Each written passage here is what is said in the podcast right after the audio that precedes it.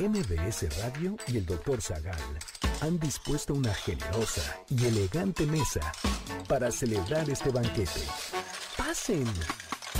Y sean bienvenidos a degustar los manjares de este menú, especialmente seleccionado para los paladares más exigentes. Esperamos que esta experiencia cultural les deje buen sabor de boca, aquí en MBS 102.5.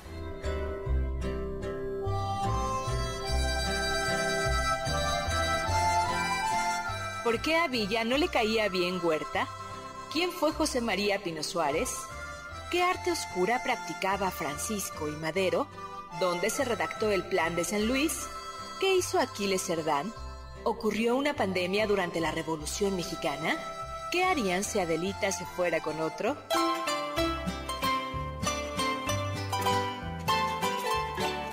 Hoy hablaremos de Bilimbiques la influenza española, el ataque a Columbus, las aficiones de Zapata, los errores de Madero, fotógrafos de la Revolución, el Ipiringa y más anécdotas sobre la Revolución Mexicana.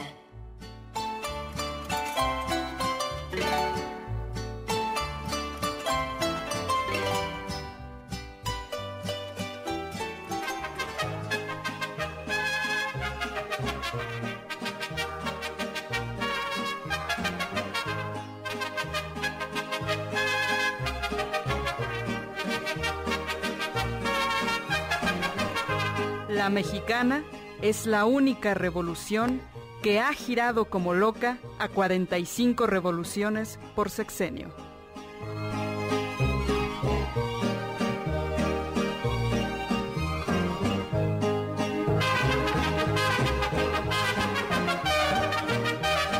Hola amigos del banquete, bienvenidos a El banquete del Dr. Zagal, donde hoy vamos a estar hablando sobre varias anécdotas muy variadas de la Revolución Mexicana. Yo soy Carla Aguilar, está conmigo Uriel Galicia, Héctor Tapia y por supuesto el revolucionario doctor Héctor Zagal.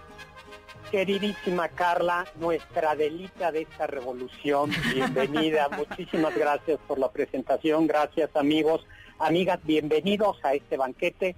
Uriel, bienvenido. Héctor Tapia también, bienvenido. Ya listo disfrutando de este puente de pre-revolucionario, aunque la fecha es el 20 de noviembre. Cuando Carla y yo y el equipo platicábamos de qué era lo que queríamos hacer hoy, pues teníamos una, dos posibilidades. Una, un programa que fuera como histórico, así de una monografía de la revolución. Uriel, ¿a ti te tocó todavía comprar, ir a la papelería a comprar monografía? Sí, por supuesto, me tocó este igual pasar como estos terribles momentos de que tú este ya este empezabas a, o sea recortabas a, a, Miguel Hidalgo y lo pegabas en su marco y luego decías ay no copié lo de atrás y ya tenías que ir a comprar otro para volverlo a, leer y pues ya. O sea era un martirio la verdad. Me pasó y aquí Héctor Tapia también te tocaron monografías de la revolución comprar monografías o ya eres puro no claro que sí doctor todo tipo de monografías todavía. Y también me pasaba muy seguido lo de pegarlas cuando no me tocaba. Cuando todavía no, antes de copiar la parte de atrás. O podías bueno, pues... pegarlas y esa era tu portada de quinto bimestre. Y ya, no tienes que colorear. También. No, a mí sí me hacían colorear. Ay, pues teníamos entre hacer un, un programa monográfico de la revolución o como una, una monografía, una historia de la revolución, o la otra, que es la que decidimos, una miscelánea de la revolución chismes, anécdotas, como un popurrí de anécdotas eh, revolucionarias. Le damos, estamos en vivo, mi Twitter arroba chisagal, sagal con Z, eh, 5166105 nuestro teléfono, y le damos la bienvenida a Juan Manuel, que como cada sábado ya nos está escuchando. A Oscar Ramos, que nos manda un abrazo a distancia, nos felicita por el programa. Gracias. Y, gracias, saludos. y le pide, nos pide que le mandemos un saludo a su hermosa familia. Liz, Alex Ay, y pues Scarlett. saludos. a todos. Que viva la revolución, ya están cayendo. Víctor, pues yo no sé si listo, dice que si ya estaba listo, dice no sé si listo, preparado sí está. Guillermo Mora ya está, eh, ya está aquí con, con, con nosotros. Yo les voy a contar. Doctor, perdón, perdón, tantito antes a mí me gustaría mandar un saludo a un tío muy importante para mí que me ha ayudado a tomar muchas eh, decisiones en la vida, como qué estudiar, en dónde estudiarlo. Me ha apoyado mucho y hoy es un cumpleaños, mi tío Víctor Vargas. Un saludo y muchas felicidades. Ay, muchas felicidades. Pues, pues un, abrazo a, don Víctor Vargas. Un, un abrazo. Gracias. Pues estamos en vivo, ¿no? Eh, simplemente más que contar anécdotas de la, de la revolución, digo, más que una historia, contamos anécdotas. Ustedes sabían, esta es una anécdota de mi familia, que yo estoy aquí en este programa gracias a Emiliano Zapata, que no te la sabía. No. No te la sabía. Ahora que me pienso, sí, sí tiene un poco la, la figura. Ah, no, no, no, no así, no así, sino la historia era mi familia, de parte de mi abuelo, de parte del lado materno, eran muy, muy pobres. Eran mineros y vivían por ahí por la sierra, entre el Estado de México, Morelos, Guerrero, esa, esa, esa zona. Y mi abuela acababa de dar a luz, acababa de dar a luz, nunca supimos, eh, eh, debe de haber eh, dado, yo creo que al más grande de mis tíos, que todavía lo conocí, y se estaba muriendo estaba muriendo después de haber dado a luz y pasa por ahí el general Zapata y su tropa por el pueblo. Y entonces mi bisabuela, María Luisa, eh, se acerca, dice que a Zapata y le pide que por favor le mande un médico a, su, a su nuera, a, a mi abuela Emilia. Y se lo manda. Y ya no sé qué hace el médico que la cura pasa la tropa y vuelve a regresar después y entonces mi abuela le va a dar las gracias al médico. Y entonces el médico le dice, no señora, ¿cuál médico? Si yo soy el caporal que ayuda a dar a luz a las vacas. Oh. Pero, pero al final fue una ayuda, ¿no? Sí, lo logró. aquí, aquí andamos, entonces. Exactamente, entonces le debemos la ayuda eh, al general Zapata y a un caporal que ayudaba a dar a luz a las vacas y que, y luego la otra historia que esto cuadra con algo yo tuve la oportunidad después en el Valle de Amilpa de entrevistar todavía algunos zapatistas o hijos de zapatistas en el Valle de Amilpas que queda por el rumbo de Cuautla, eh, decía que mi familia tenía, eran muy pobres, pero al final tenían un, tesoro, que era una vaca. Y mi abuela ya se ve que había sido un parto muy complicado, no podía amamantar al, a, mi, al, a mi tía. Y entonces, gracias a la vaca, le daban de, le daban a él y, seguramente a otro niño, a otro de los nietos, ¿no? De mis, de mis, de mis tíos. Y llega la tropa de la tropa de Zapata y se van a llevar la vaca. Mm. Y entonces mi tía, mi abuela, mi bisabuela María Luisa, dicen que se agarró de la cola de la vaca, se la abrazó a la vaca y dijo, no se la llevan porque primero me matan a mí porque esta es la vaca que le da a mis a mis, a mis nietos. Y que al final este, ahí se compadecieron y la, y la dejaron.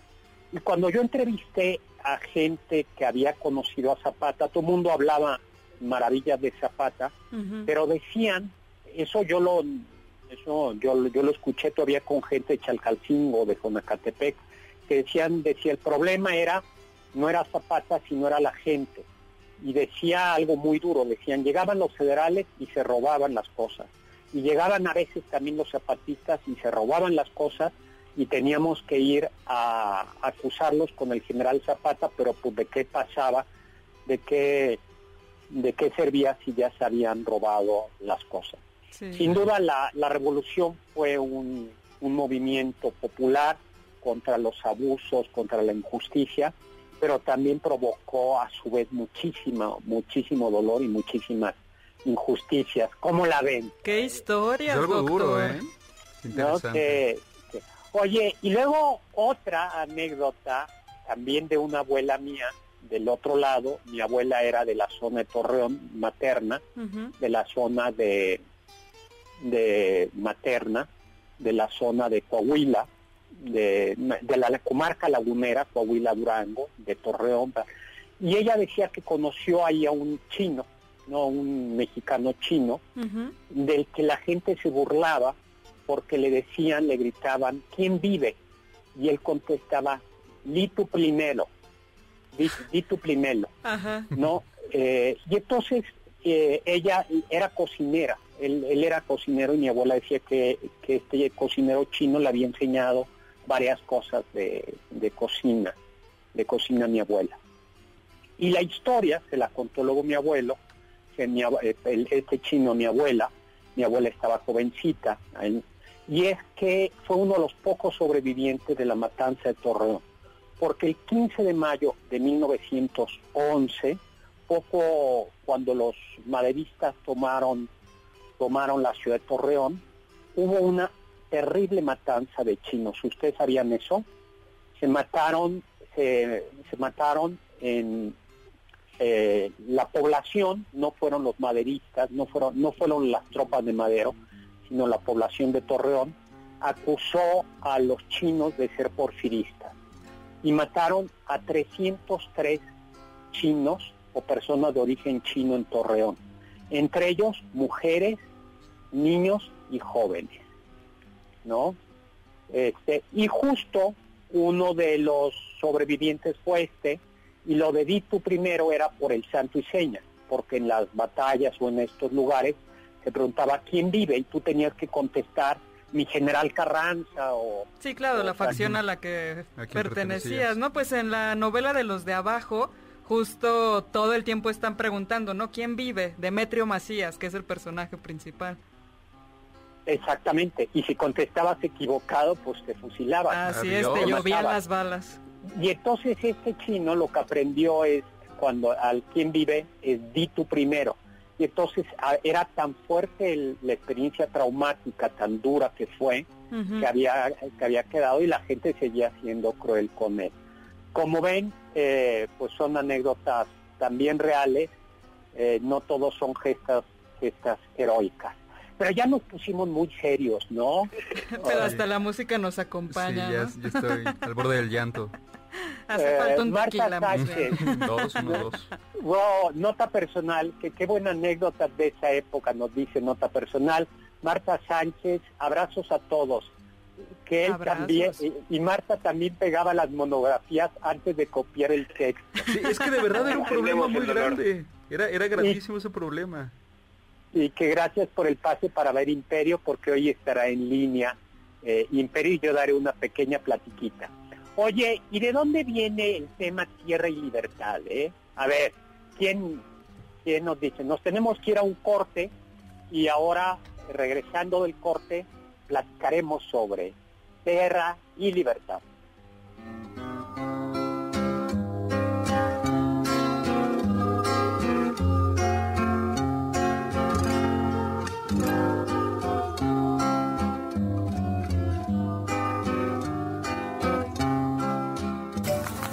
Del diccionario del doctor Zagal. Durante la Revolución Mexicana se volvió popular la palabra carrancear como sinónimo de robar.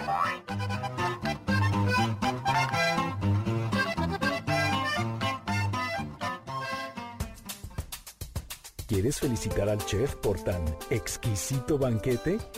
Llámale al 55 51 66 1025 en MBS 102.5. ¿Quieres contactar a los ayudantes del chef? Puedes escribirles en Twitter, arroba Carla Paola-AB, Pablo Alarcón, arroba Pablo Alar, Héctor Tapia, arroba Toy Tapia.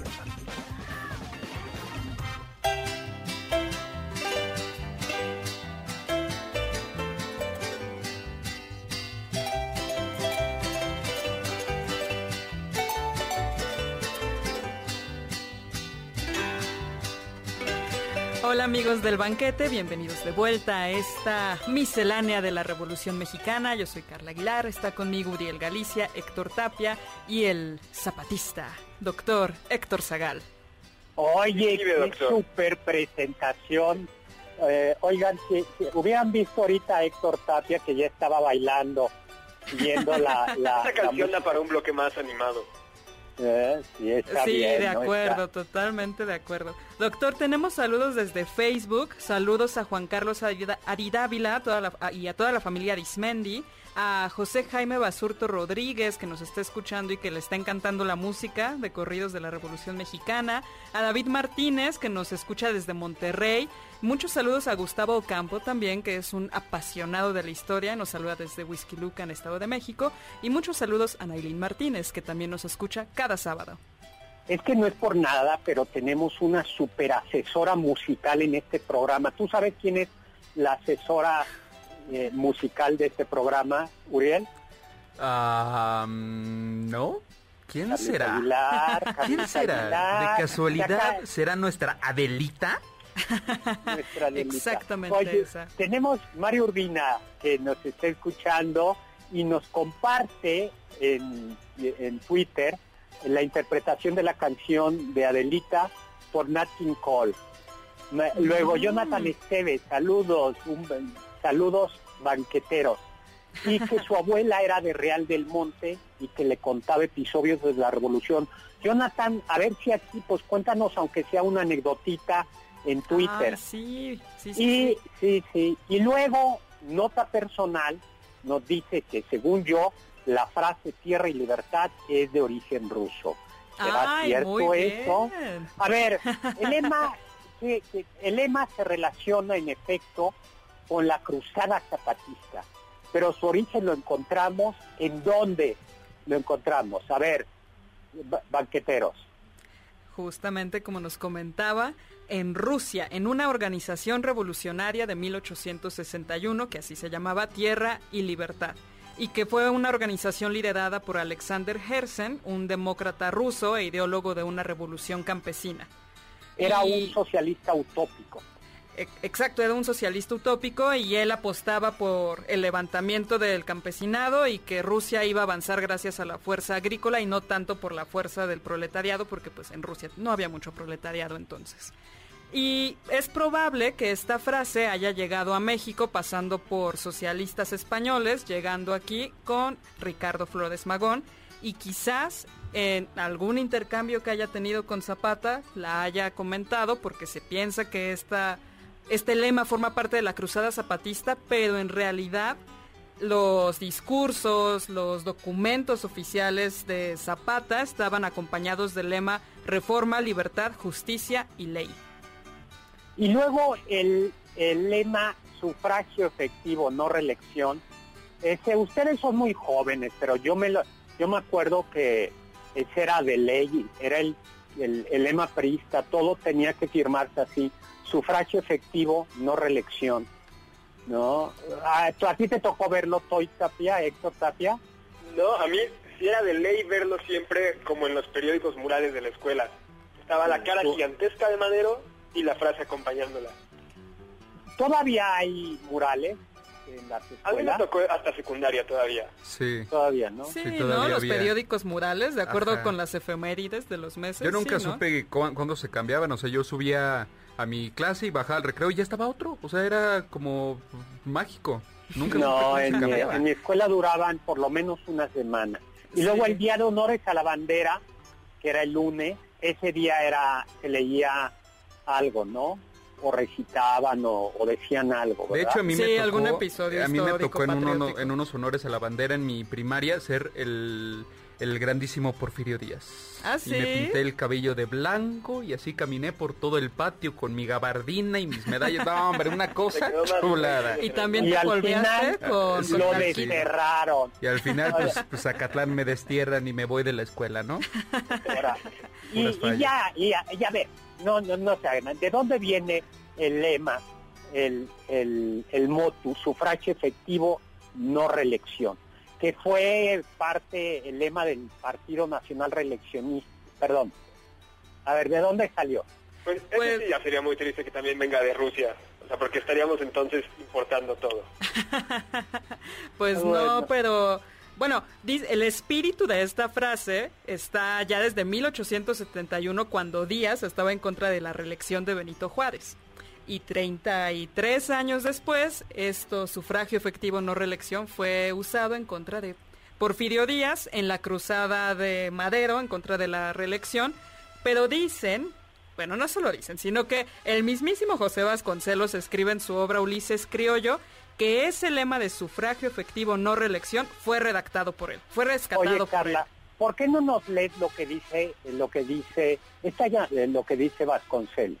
Perfecto. Esto está en Ulises Criollo, la primera parte de su autobiografía, y dice, el lema que tantos años fue oficial, sufragio efectivo y no reelección, lo redacté yo, en oposición al antiguo sufragio libre y para indicar que debía consumarse la función ciudadana del voto. Alegaba Madero, y con justicia, que no podía hacerse responsable al dictador de la retención del mando si antes la ciudadanía no manifestaba su voluntad de retirárselo. Chal. Y ya que estamos, tú- ¿ustedes creen en los espíritus? ¿Tú, Héctor Tapia, crees en los espíritus sí, más allá, en la Ouija? Pero creo fervientemente que no hay que molestarlos, entonces por eso nunca me gustaría buscarles. Pero sí Nada. creo que existen. ¿Tú, Uriel? Yo, yo también creo que existen. Este, igual, pues no es este molestarlos, pero también si se ponen en contacto contigo, pues es como, oye, pues qué pasó, qué necesitas, ¿no? O sea, como tratar de ayudarlos. Pues mira, has de saber, mi querido Uriel, que hubo un caudillo de la revolución. Estamos hablando ni más ni menos que de Francisco y Madero, que por allá de 1891 eh, entró en contacto con el espiritismo a través de uno de los padres del espiritismo, Alan Kardec. Eh, en París, ¿no? Cuando estuvo en París, dice que descubrió su capacidad de ser medium escribiente, porque hay mediums de todos, ¿no? Claro. Y unos son los que escriben. Y eh, fundó en Coahuila la Sociedad de Estudios Psíquicos de San Pedro, de San Pedro de las Colonias. De ayer era mi abuela. Por cierto, mi abuela, mi, mi bisabuela, eran vecinos de, en el rancho, del rancho de los Maderos. Bueno, la, la de los Maderos era, no era rancho, sino era hacienda. La de, la de mi bisabuelas eran, eran ranchos. Pura ¿Y no ¿eh? participaba, doctor? En- ¿Mandé? ¿No participaba en estas sesiones No, mi, mi espiritistas? bisabuela. Eso fíjate que nunca me lo contaron. Eso Mm. nunca me lo, me lo contaron. Pe- Me pero- llevaban porque mm, mi- creo que alguien de mi, de mi familia del lado de los de mi abuela no me acu- fue ahijada de un madero, no de Francisco, sino de uno de los muchos hermanos. Bueno, Pero doctor, es este, que- pero Francisco era medium, ¿no? Y Madero Sí. era otro medium y juntos hacían un escribiente completum. Francisco y Madero. Francisco era medium y. Madero era el otro medium y hacían un escriba completum. o No, eh, mi querido Uriel, este, es y latina, no y griega. No. Francisco y Madero. Luego, pues... Doctor, bueno, pero a ver, Madero llegó a ser presidente porque los espíritus lo le dijeron, ¿no? Le dijeron, tú, hermanos. tienes que llegar a ser esta cruzada democrática y llegarás a ser presidente. Pero no solo esto, mi querida Carla, sino que según decía el mismo Madero, era un joven de un joven libertino, así. Y gracias a los espíritus, Héctor Tapia está poniendo unos ojos que le debían de ver cuando yo, jo- joven libertino, dijo, ¿quién? ¿Yo? ¿Dónde? ¿Dónde me apunto? ¿Qué me conoce, doctor? ¿Qué me conoce? Y entonces los espíritus le dijeron, justo no solo, le dijeron, ponte a estudiar, ponte las pilas y estudia historia de México y deja tu... Por eso no quieres tú molestar a los espíritus, ¿verdad, Héctor Tapia? Tal cual, doctor. No, pero esta vida de Madero suena como para una serie biográfica muy interesante. Sí. Pues resulta que ¿no? ellos le dijeron que iba a ser presidente, apóstol de la democracia, y él decía que llegó. Tenía un espíritu que era el espíritu Raúl, que era un hermano muerto trágicamente, que era el que lo regañaba y le decía, ¿no? Y gracias a los espíritus fundó el partido y se lanzó a la presidencia. Pero ya se ve que los espíritus no le dijeron lo más importante, que era En quién confiar, en de quién no. Victoriano Huerta. O sea, pues nada, nos tenemos que ir a un corte y recuerden, estamos en vivo 5166105, mi Twitter arroba hzagal, zagal con Z.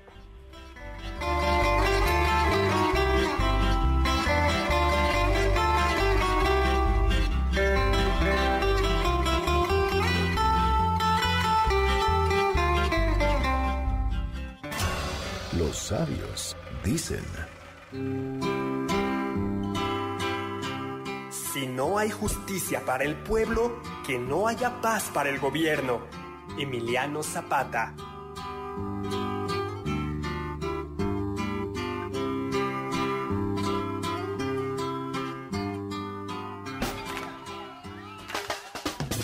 ¿faltaste alguno de nuestros banquetes? ¿Quieres volver a degustar algún platillo? Escucha el podcast en mbsnoticias.com. MBS 102.5.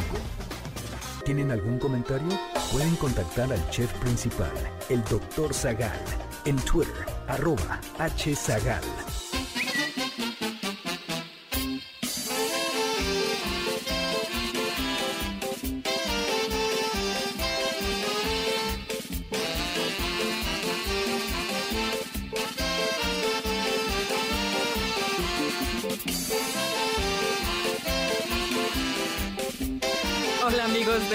Bienvenidos nuevamente a esta miscelánea revolucionaria. Está conmigo el muy bailarín Uriel Galicia, Héctor Tapia y por supuesto el doctor Héctor Zagal. Oye, pero verdaderamente, Uriel, yo no sabía que tenías, que eras tan bailarines, que lo debían de ver en la webcam, cómo está entusiasmado. Ya de aquí se quiere ir a celebrar la revolución. Bueno, pues tenemos saludos, ¿no? Tenemos eh, montones de saludos por ahí. Sí, Ah, doctor, tenemos doctor, una anécdota que nos comparte Rosy Triguedos de Xochimilco, Ciudad de México, y nos dice que su abuela era muy joven durante la revolución y que le cuenta que cuando llegaban los zapatistas, los del pueblo metían a las mujeres en canoa, en canoas y las cubrían con pastura, rastrojo para que y para que no se ahogaran sin, sin, sin el aire, les daban una suerte de popote con el cual podían respirar hasta que ya pasaban las tropas zapatistas, para que no las Oye, levantaran, oye. Qué duro. Y fíjate que aquí Ani Cerilla, Cerrilla nos cuenta una anécdota bien fuerte. Dice, mi bisabuela materna, poblana adinerada, fue robada por un coronel revolucionario, secuestrada por tres años. Su nana fue la que llevó el recado que se habían robado a la niña saliendo de misa. Cuando regresó a casa se dio cuenta de que los varones habían sido reclutados y desaparecieron. Qué día, qué día, ¿Qué, qué, qué anécdota tan fuerte. Isa Vaca nos dice que el, el lema sufragio efectivo no reelección aún se utiliza en la documentación militar. Eh, Ah. Es cierto, es cierto, tienes la razón. Eh, Doctor Beatle and Mr. Who, en la primaria la formación después de recreo, es cierto, ponían la marcha Zacatecas, horrorosa. Digo, no, ho- horrorosa. Larguísima. Sí, pero no era horrorosa porque sí horrorosa, sino porque a mí sí me parece, es como perrito Pablo que de yo, ¿no? Era entrar a clases, y, ay, la verdad es que en primaria me daba, sobre todo a partir de tercero primaria me daba bastante flojerita entrar a clases y era como pues la música de que había que regresar, ¿no? que había que entrar. Luego, Uriel eh, José Luis Vázquez, eh, que ya está desgustando este banquete y acaba de ponerme un sombrero revolucionario en Ahí está el parecido zapatista, doctor. Bueno, si quieren saber dónde ver la función en línea de, eh, de, mm, ay, de Imperio, acabo de compartir yo la información en Twitter. Y Yo tengo y una bueno, pregunta, bueno, doctor. Porque todos tenemos clarísima la imagen de el cura Hidalgo en la madrugada levantando al pueblo, tocando, pero ¿por, por qué celebramos el 20? A ver, a ver qué, eh, pregunta capciosa, ¿verdad? Ah, no me imagino a Madero ahí yendo puerta por puerta tocando las campanas para que se reúna todo el pueblo. Pues, Pues en, reali- en realidad lo que sucede, eh, la pregunta es muy buena, es que él escri- convocó a un levantamiento de armas el 20 de noviembre a las 6 de la tarde. Alguien dice por ahí, es como anunciar que el golpe lo vamos a dar tal día. Y no pasó nada ese día. En realidad, cuando comenzó a haber un primer incidente fue el 18 de noviembre. ¿En dónde? En la casa de los Cerdán, en Puebla. Exactamente. Y aquí les va el dato. Ah, este, lo- de, de por sí los Cerdán ya, ya eran pues, personas que estaban como mal vistas porque pues apoyaban a Madero. Este, el 18, bueno, e, incluso ellos ya fueron como señalados o acusados de posesión de armas. Eh, luego el 18 de noviembre fueron cateados por, por la policía y entre la familia Cerdán y otras cuantas personas empezaron a agarrar del chongo con los policías y pues a, a disparar y pues dejando muertes de Máximo, el hermano menor, y a Carmen con heridas de bala y pues en la cárcel junto con su mamá. Imagínense, imagínense qué badas debe ser la mamá como para que se agarre del chongo con los policías. O sea, mi mamá, cuando mucho es como, a ver, a ver, no me falte el respeto, policía. Y ahí yo me espanto. Pero ahora imagínate agarrarte a balazos con los policías. No, era, era una familia... Aguerrida una totalmente. Era una familia comprometida. Pero también. ¿saben qué pasó con el pobre Aquiles? Aquiles Se Cerdán. escondió, ¿no? se escondió debajo de unas tablas en el piso y ahora sí que Aquiles Toso empezó a toser y pues tuvo que salir de, de- de ahí haciendo que pues, llegara un trágico final, ¿no? Por, por una tosecita. Una por- tosecita lo delató. Era, eh, era como el, como el chiste aquel de, de que llega al cielo un señor y ¿de qué se murió usted? De un estornudo. Y San Pedro le dice, ¿habrá sido de gripa? No, de un estornudo. ¿Cómo de un estornudo? Sí, es que eh, llegó el esposo, me metí al, al, al, al, ropero y estornudé. No, bueno, pues. Qué barbaridad. Oye, más respeto, por favor. A ver, pregunta capciosa, Héctor. Tapia. ¿Dónde escribió el plan de San Luis Potosí? Eso es muy fácil, doctor. Está en el nombre. San Luis Potosí. Y gracias por participar. A ver, Uriel. Tendría que cambiarle el nombre, doctor. Yo, Strike. yo tengo entendido que gracias a lo que sucedió en San Luis Potosí, se escribió el plan de San Luis Potosí, pero no se escribió en San Luis, sino en San Antonio, Texas. Exactamente, era capciosa, mi querido Héctor Tapia. En San Luis Potosí metieron a la cárcel por orden de Porfirio Díaz a Madero, porque ya se veía que podía ganar, se fuga de la cárcel y se va a Texas. Pero como no podía publicar un plan convocando una rebelión en Estados Unidos, porque lo podían deportar o meter a la cárcel, eh, dijo que lo había publicado en San Luis, ¿no? Y luego, augurio, ah bueno, ¿qué es lo último que cenó en México Porfirio Díaz cuando es exiliado ya a, a Europa? Pues alguna comidita tradicional de la casa del, del doctor, ¿no? Algo que comería cualquier domingo, pues yo creo, ¿no? Ahí les, ahí les va, a ver si ustedes conocen. A ver, Héctor Tapia. Sí, yo, yo aquí hay una que no conozco, ¿no? Cavi- caviar helado. Luego, sopa de cola de buey a la inglesa, ¿no? Esa es muy buena. Luego, algo que yo no sé qué es, caldo a la Orleán. Luego, filete de hipogloso. ¿Ustedes saben qué es el hipogloso? No, doctor. Mm, ¿No? No. No tengo. Héctor, El hipogloso, ¿como a qué le suena? ¿Como a unicornio o algo así? Me suena como... Me suena como un pez globo, a un primo Suena del pez como globo. a lo que te daría por comer ese plato. por el hipogloso. Ajá, no, como una Es enfermedad. un pez parecido al, al lenguado, pero a lo bestia. Es un pez aplanado, pero muy, muy grande, Oh. ¿no?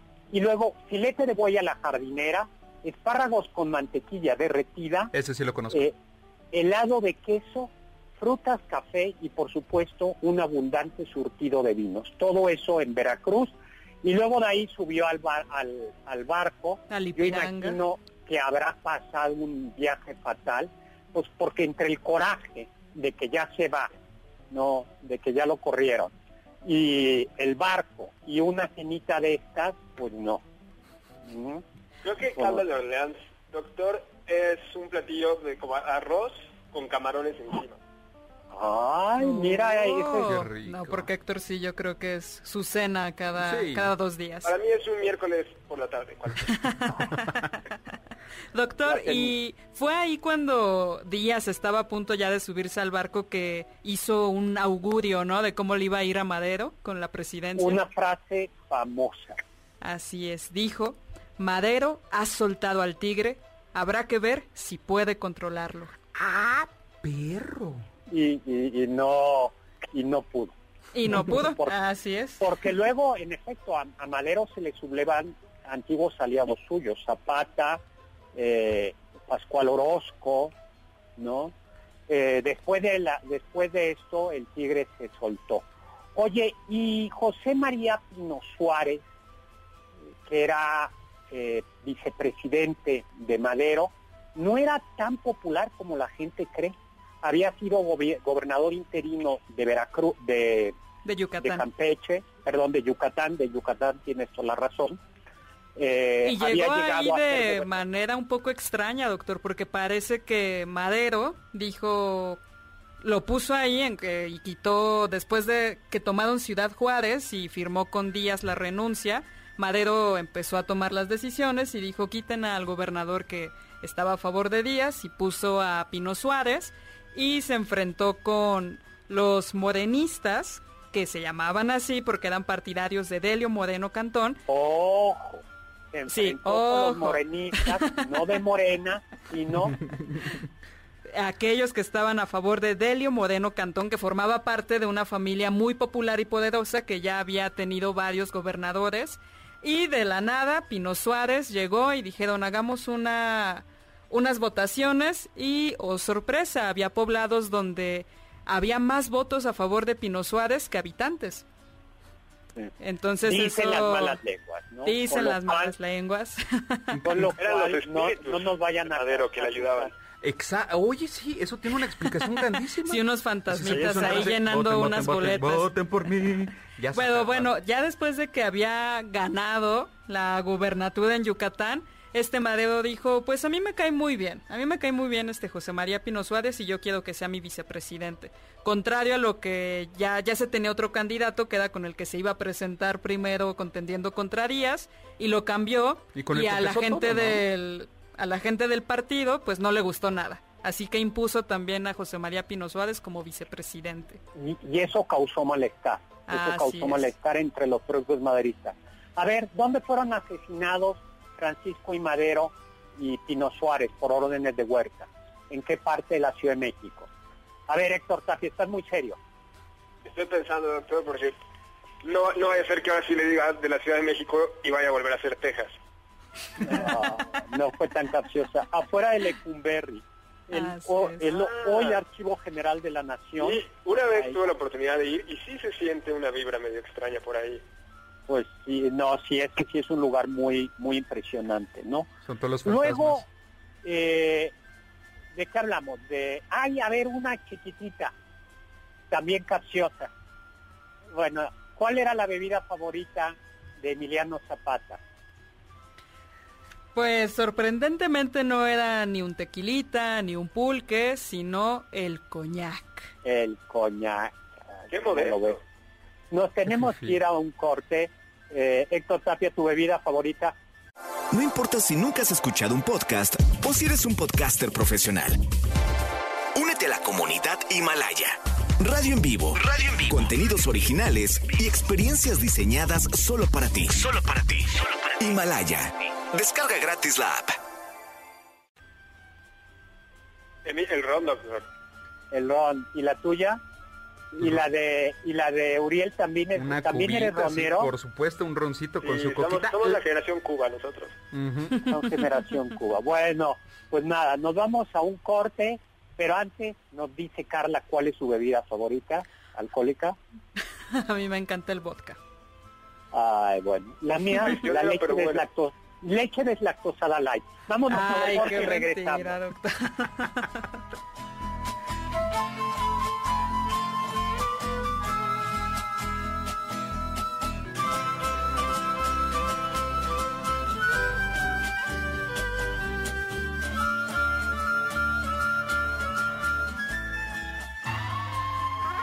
Escuché que...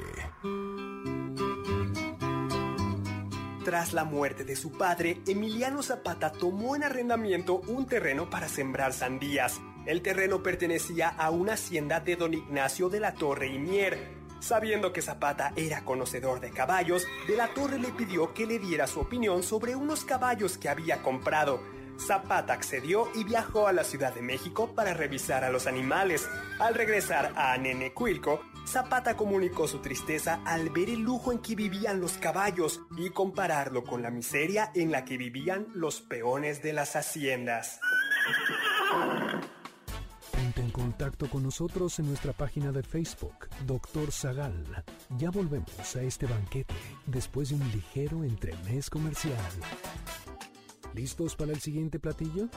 Quédate con nosotros. Aún hay mucho por picar y la promesa sabrosa, el postre. Hay quien dice que... El lema sufragio efectivo, no reelección se atribuye a Francisco y Madero, pero muchos consideran que el autor fue José Vasconcelos.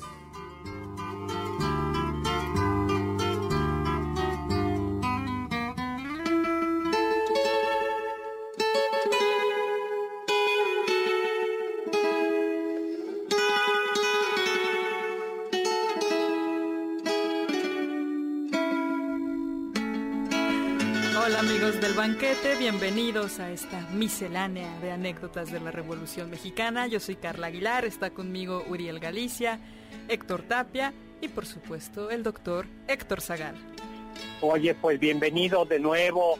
Un saludo a Chava Láser, saludo doctor Zagal. Muy buen tema como siempre. Mix exodimensional. Dice, mi abuelo se salvó de la leva. La leva, para los que sepan, era cuando pasaba la tropa, se llevaba a la gente a fuerzas, los reclutaba a fuerzas. Y dice Mix exodimensional. Mi abuelo se salvó de la leva cuando tenía como seis años, cuando escondieron a los hombres de la casa en un horno de piedra del que recién habían sacado el pan. Y pues Wow. aquí andamos. Ese es, oye, que de, de verdad que, que el- a ver si el año próximo lo que podemos hacer, Carla, eh, es convocar a, a un programa hecho con anécdotas de la revolución. Ay, sí, de- de sí, sí, ustedes, sí, una recopilación de ustedes que nos cuenten Sí. sus anécdotas y aquí las platicamos. porque han salido algunas. Oye, Héctor, qué buena anécdota esta de Zapata, de, de lo que dice de que los caballos viven con más, con mejor que los campe en, en la casa de un Sí. porfirista. Es, es, Es que es bueno. Imagino el coraje, ¿no? Ver, ver cómo Claro. los animales los tienen viviendo como auténticos reyes. Claro, era, es que era el contraste. Ustedes imagínense Sí. el Paseo de la Reforma, todo elegante, la colonia Roma con esas casas. Todavía nos podemos hacer una idea del lujo con el que vivían eh, esas personas, lo- la aristocracia porfirista, cuando vemos, por ejemplo, eh, Casa Lam, la Ciudad de México, que es preciosa, ¿no? Claro. Bueno, esa era una casa particular, ¿no? Eh, y, y- y el tamaño de las haciendas, el tamaño de las haciendas. Había una frase hablando de, del gobernador Terrazas de Chihuahua, decía, Terrazas no es de Chihuahua, sino Chihuahua es de los Terrazas. Uy. A mí lo que me Oye. sorprende, doctor, es pues la relativa cercanía con la revolución, porque a veces como que verle en libros de historia la hace parecer muy lejana, pero sí, a nuestros bisabuelos nos, les tocó. ¿Sí? Ah, les otra, le- le- le- le- me voy a salir un poco, les cuento otra personal. Bueno, le mando un saludo a mi prima Zaira Quiroz, que está encantada escuchando, porque algunas de estas anécdotas ya las había escuchado ella. Pero Muchos esta es del lado de mi abuelo Arreguín. Mi abuelo Arreguín fue, se- se luchó del lado de los federales. En realidad a él le tocó ya la cristiada. Y él odiaba a Villa y decía decía. Pero la historia, me la contó mi abuela, no mi abuelo, es que eh, mi abuelo se fugó de su casa y se nació en San Luis y se fue y se unió con Villa, chiquito él, chiquillo, eh, yo creo que preadolescente, y Villa tenía como mensajeritos o pues ¿cómo se le dio? Ayudantes, así chamacos de 11 años, 12 años, ¿no? Que le hacían mandados. Y en una de esas dice, Villa se enojó con él y lo cuerió, es decir, le pegó, ¿no? Que era algo triste. Y entonces se enojó tanto mi abuelo que le a la próxima vez que le encargaron un mandado, se quedó con el dinero y se pasó con el enemigo y terminó metiéndose al colegio militar y se hizo este y se hizo cadete y se Guau. hizo- salió del colegio Ujú. militar a combatir a los a, a- a- a las tropas o sea fue él, él estuvo del lado de Obregón Ujú. y del lado de del lado de, de Obregón más tarde Para vean. cuerearse la villa. Pues yo, yo también, Sí. doctor, tengo una anécdota familiar. Eh, se dice que mi bisabuelo, don Emiliano Negrete, era compañero de Zapata. Y que un día llegaron como buenos revolucionarios a una cantina abriendo las puertas y empezaron a echar balazos al aire y para que le sirvieran el tequila y todo. Y a la fecha, en, en esa cantina, este, aún siguen los balazos en la pared. Este, las tías dicen que los, que los balazos no fueron del héroe revolucionario, sino de mi bisabuelo. Ah, Wow. sí. Es como en la ópera, ¿no, doctor? Se Sí, supone el esa, esa me sonó como, como la de la ópera, ¿no? Sí. Los balazos de los balazos de Villa. Oye, eh, el tiempo ya se nos está acabando, pero todavía nos da tiempo contar una anécdota. ¿Qué anécdotas contaba? Que de, de nuestra miscelánea escojan. Tú, A mí- escoge una. Yo mí- no sé, doctor, si podemos definir a. Pedro Lascurain como el mejor presidente que hemos tenido o el peor. Ay, no, el Ay, peor. Para que, a, a ver. ¿por Uno de los peores. Indignaste horrible. Porque, ¿qué tanto puedes gobernar en 45 minutos? Pues lo Híjole. suficiente para hacer su trampita y dárselo a Victoriano Huerta, porque justo si lo vemos de manera muy elegante jurídicamente, Huerta no dio un golpe de Estado.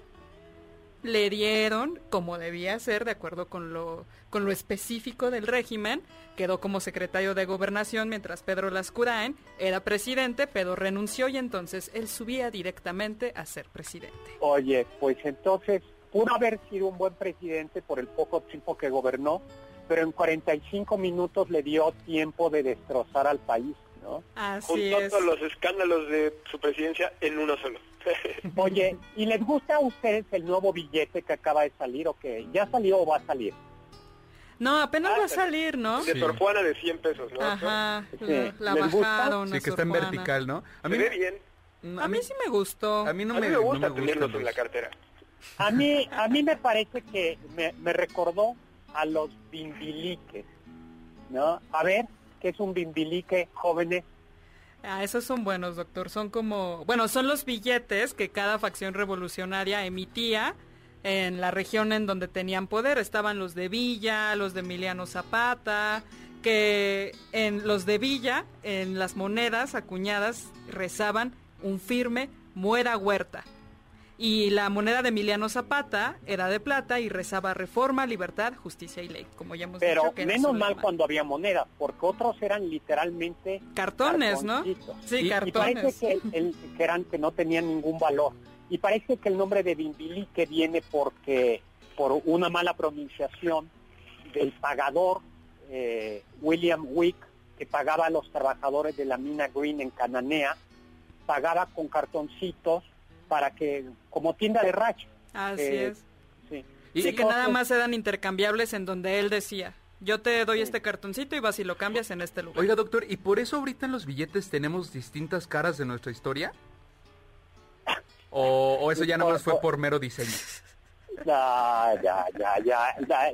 los billetes de hoy valen en todo el país. O sea, sí, pero a lo que me refiero, si en esta zona este valía nada más el de Zapata y en esta zona nada más el de, no sé, el de, ah, bueno, el de eh, quien sea.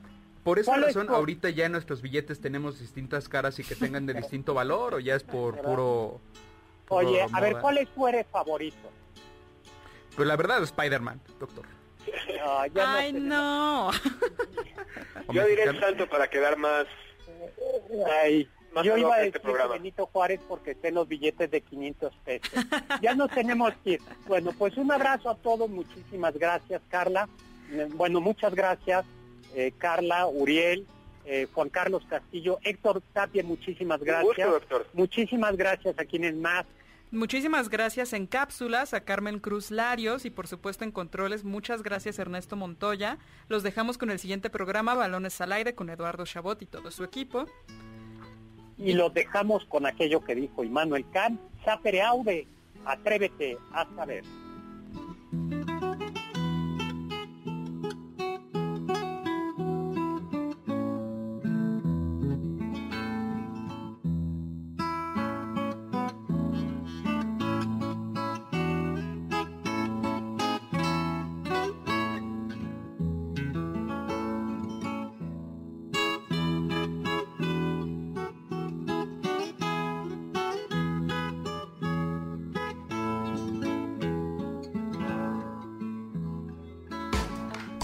Que este banquete ha sido un deleite gourmet y cultural. Gracias por escucharnos y los esperamos el próximo sábado con una deliciosa receta que seguro será de su agrado. MBS 102.5